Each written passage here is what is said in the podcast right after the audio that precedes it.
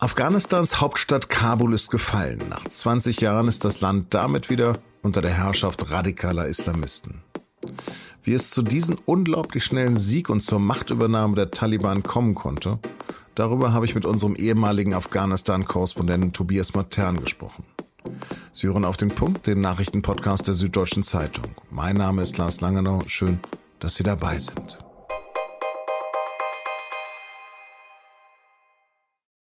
Die Regierung in Kabul hat am Sonntag kampflos kapituliert, am 15. August 2021. Ein Datum, das man sich merken wird.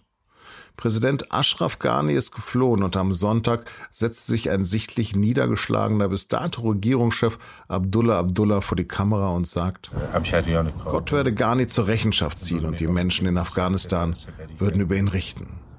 Er habe das Land und die Menschen in einer schlechten Verfassung hinterlassen. Allah helfe den Afghanen in diesen schweren Tagen. Dazu sollte man wissen, dass Ghani und Abdullah Erzfeinde sind. Ihr Machtkampf hat sicher nicht zur Einheit der Regierung, geschweige denn des Landes beigetragen. Nach 20 Jahren jedenfalls ist die Regierung Afghanistans wieder in den Händen der Taliban, also der Terrorgruppe, die von 1996 bis 2001 schon einmal große Teile des Landes beherrscht hatten.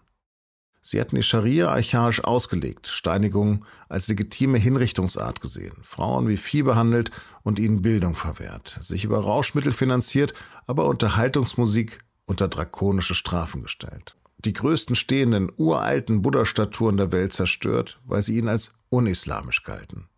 Osama bin Laden und anderen Terroristen Unterschlupf gewährt und selbst zahllose Terrorakte mit tausenden Opfern verübt. Diese Taliban also haben jetzt den Krieg für beendet erklärt. Hunderttausende aber sind auf der Flucht vor ihrer Herrschaft. Die USA und Deutschland versuchen, ihre Staatsangehörigen und Ortskräfte überstürzt in Sicherheit zu bringen. Am Flughafen von Kabul spielen sich deshalb dramatische, chaotische Szenen ab. Hunderte hatten das Flugfeld gestürmt, um noch Platz in einem der letzten Flugzeuge Richtung Sicherheit zu bekommen. US-Soldaten haben versucht, die verzweifelten Menschen mit Schüssen in die Luft aufzuhalten. Aber die laufen, wie man auf Videos sehen kann, auf der Flugbahn neben einer amerikanischen Militärmaschine her und wollen sich von außen an den Flügeln und sonst wo festhalten. Über ein Land, welches von der Welt im Stich gelassen wurde, habe ich mit meinem Kollegen Tobias Matern am Telefon gesprochen. Tobias, was weißt du über die Situation deiner Gesprächspartner vor Ort? Also wie bedrohlich ist die Lage für die Menschen dort? Ja, die Menschen, mit denen ich sprechen konnte, die haben Angst. Es ist eine, eine sehr bedrohliche Lage. Es hat zwar ähm, beim Einmarsch der Taliban nach Kabul äh, kein Blutvergießen gegeben. Die Taliban sind quasi durchmarschiert, haben den Präsidentenpalast eingenommen, haben ja auch Bilder davon in die Welt geschickt. Aber bei allen Gesprächspartnerinnen und Gesprächspartnern, äh, mit denen ich so in, in den letzten Stunden geredet habe, herrscht einfach große Angst.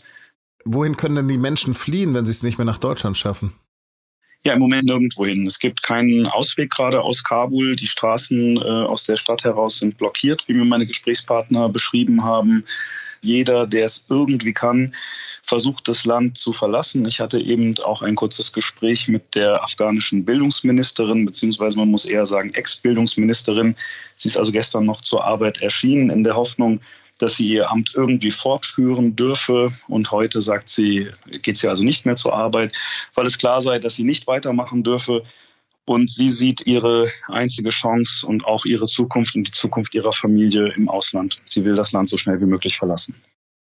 Sehr verständlich. Ähm, auf was für eine Herrschaft müssen sich die Afghanen jetzt einstellen? Ja, also es ist ähm, so, dass die Taliban, die der Westen ja vor 20 Jahren gestürzt hat, ähm, innerhalb von sehr, sehr kurzer Zeit damals nach dem Einmarsch, nun also ähm, militärisch und diplomatisch den Westen ausgestochen haben. Sie sind jetzt zurück an der Macht. Sie werden sicherlich bemüht sein, jetzt über Verhandlungen in irgendeiner Form mit dem Westen weiterhin die Hilfsgelder zu bekommen. Aber sie haben es immer sehr, sehr deutlich gemacht, dass sie die bisherige afghanische Verfassung als zu unislamisch ablehnen, dass sie die Regierung Ghani, die sie gestürzt haben, ablehnen, dass es eine Marionettenregierung sei. Und insofern haben sie eigentlich keinen Zweifel daran gelassen, dass sich ideologisch an ihrer Einstellung wenig geändert hat. Geändert hat sich natürlich schon etwas in Afghanistan in den letzten 20 Jahren. Es ist eine junge Generation voller Hoffnung und voller Träume herangewachsen. Ähm, diese Hoffnungen wurden ja auch vom, vom Westen genährt. Das heißt also, die Taliban werden jetzt ein anderes Land regieren, wie sie es bis 2001 regiert haben. Aber dass sich jetzt an ihrer Einstellung, an ihrer sehr extremistischen Auslegung des Islam in irgendeiner Weise etwas geändert haben könnte, davon gehen jetzt Experten im Moment nicht aus. Hm. Wir haben die ja lange als Terrormiliz bezeichnet. Passt das denn noch? Naja, Sie sind jetzt eine Miliz, die äh, Regierungsverantwortung hat. Und da werden Sie natürlich auch beweisen müssen, ob Sie jenseits des Terrors etwas zu bieten haben. Also ob Sie ein ähm, Regierungs- und Versorgungssystem am Laufen halten können. Und ähm, man muss schon sagen, dass Sie das in den letzten Jahren diplomatisch vor allem auch sehr, sehr geschickt gemacht haben. Sie haben ja seit einigen Jahren eine politische Vertretung in Doha und von dort aus haben sie ähm, Verhandlungen geführt mit dem Westen. Ähm, sie haben die Amerikaner da diplomatisch etwas salopp gesagt über den Tisch gezogen. Also sie haben sich auf diplomatischem Parkett sehr gewandt bewegt. Sie sind in Moskau empfangen worden, sie sind in Peking vom Außenminister empfangen worden.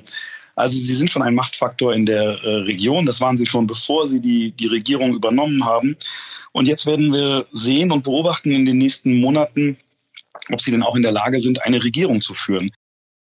Also ist noch nicht ausgemacht, ob das Emirat dann eine große Anziehungskraft für islamische Terroristen aus aller Welt wieder bieten wird. Ja, das ist durchaus möglich. Und das wäre natürlich ähm, neben allen Dingen, in denen der Westen gescheitert ist in Afghanistan, wäre das sozusagen das äh, aus westlicher Perspektive das Allerschlimmste. Es ist schon dramatisch für die Afghaninnen und Afghanen, dass die westlichen Versprechen nicht eingehalten werden konnten, dass sie in, in Unsicherheit und jetzt wieder unter einem Taliban-Regime werden leben müssen. Das ist schon eine Katastrophe, aber es kann schon sehr, sehr gut sein, dass das wieder ein, ein Anziehungspunkt wird für alles, was sich in der terroristischen Ecke halt sammeln will dass der Islamische Staat, das Al-Qaida das schon als, als Möglichkeit auch wieder sehen wird, von Afghanistan aus äh, Unfrieden zu stiften. Ich habe heute Vormittag mit äh, einem General gesprochen, dem ersten, der damals gesendet worden ist ähm, nach Afghanistan. Und der war verwundert, wie es überhaupt dazu kommen konnte, dass eine Armee mit 180.000 Soldaten so schnell verlieren kann. Ja, das hat tatsächlich niemand vorhersehen können. Also die Prognosen zu Afghanistan haben sich in den letzten Wochen, Tagen immer wieder dramatisch nach unten entwickelt. Vor einigen Wochen war es noch so, dass die amerikanischen Geheimdienste davon ausgegangen sind, dass Kabul mindestens sechs Monate ähm, noch von der demokratisch regierten äh, Regierung geführt werden könnte. Und diese, die Halbwertszeit ist dann ständig nach unten korrigiert worden. Es war dann keine Angelegenheit von Monaten, es wurde dann eine Angelegenheit von Tagen letztlich. Ich glaube, es ist ein Zusammenspiel von ganz vielen Fehlern, die dort gemacht worden sind. Also zunächst einmal ist der Westen aus Afghanistan abgezogen, hat seine Soldaten abgezogen als noch keine Friedensvereinbarung zwischen Taliban und afghanischer Regierung vorlagen. Man hat die afghanische Regierung damit komplett allein gelassen. Dann hat die afghanische Regierung auch zahlreiche Fehler begangen. Der äh, Präsident oder Ex-Präsident Ghani hat äh, es nicht geschafft, eine starke Einheitsregierung von Kabul aus gegen die Taliban ins Feld zu führen. Es sind etliche Kommandeure und Provinzpolitiker falsch eingesetzt worden. Also die Taliban haben sozusagen alle Schwächen, die ihnen geboten wurden, ausgenutzt und haben Provinz für Provinz und dann auch die größeren Städte nach und nach eingenommen und die Moral der afghanischen Streitkräfte damit massiv beschädigt und geschwächt. Es hat dann in den letzten Tagen eigentlich kaum noch Kämpfe gegeben, sondern überall, wo die Taliban erschienen sind, ist ihnen die Regierung sozusagen in die Hände gelegt worden. Tobias Hab, vielen, vielen Dank. Ja, danke auch, Lars. Kanzlerin Angela Merkel will bis zu 10.000 Menschen aus Afghanistan nach Deutschland holen. Das soll sie im CDU-Bundesvorstand gesagt haben. Dabei handelt es sich um Ortskräfte, Menschenrechtler, Aktivistinnen und deren Familien. In der Nacht zum Montag sind davor auch noch deutsche Staatsbürger evakuiert worden auf einem US-Flugzeug nach Katar. Inzwischen sind außerdem drei Bundeswehrflugzeuge auf dem Weg nach Kabul. Sie sollen dort eine Luftbrücke nach Usbekistan errichten, um weitere Menschen zu retten. Durch die Tumulte am Flughafen verzögert sich der Evakuierungseinsatz aber wohl. Lange wurde in Deutschland diskutiert, ob auch Kinder und Jugendliche gegen Corona geimpft werden sollten. Jetzt hat die Ständige Impfkommission ihre bisherige Empfehlung geändert und ist nun auch für Corona-Impfungen für alle ab zwölf Jahren. Mittlerweile könnten mögliche Risiken der Impfung zuverlässiger beurteilt werden, erklärte das Gremium. Die Vorteile würden überwiegen. Bei einem schweren Erdbeben in Haiti sind am Sonntag mindestens 1300 Menschen gestorben. Fast 6000 Personen wurden verletzt. Zahlreiche Häuser wurden zerstört. Und Unwetter können die Katastrophe noch verschlimmern. Am Montagabend könnte der Tropensturm Grace Haiti erreichen und für Überschwemmung und Erdrutsche sorgen.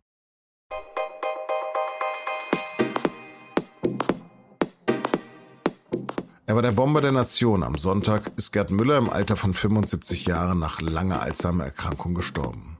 Meine Kollegen widmen dem Rekordtorschützen der Bundesliga den aktuellen Podcast und nun zum Sport. Und sie erklären, wie der langjährige Bayern-Spieler auch heute noch den Fußball beeinflusst. Den Podcast finden Sie wie alle unsere Podcasts unter sz.de Podcast.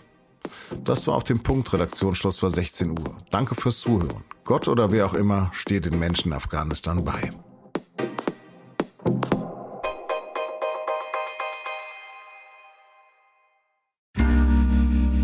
Werbung. Hi, ich bin Patrick Bauer, Reporter beim Magazin der Süddeutschen Zeitung. Und gemeinsam mit meiner Kollegin Eva Hoffmann habe ich an einer unglaublichen Geschichte recherchiert. Tom und Jana denken, sie ziehen mit ihrem kleinen Kind zu einer liebevollen Gemeinschaft. Aber sie landen in einer Gruppe, in der Menschen manipuliert und psychisch und physisch fertig gemacht werden. Wie schafft es die Familie da wieder raus? Im Schattenkloster. Chronik einer Gehirnwäsche ist ein SZ Plus Podcast in Zusammenarbeit mit Audible. Jetzt auf sz.de slash Schattenkloster.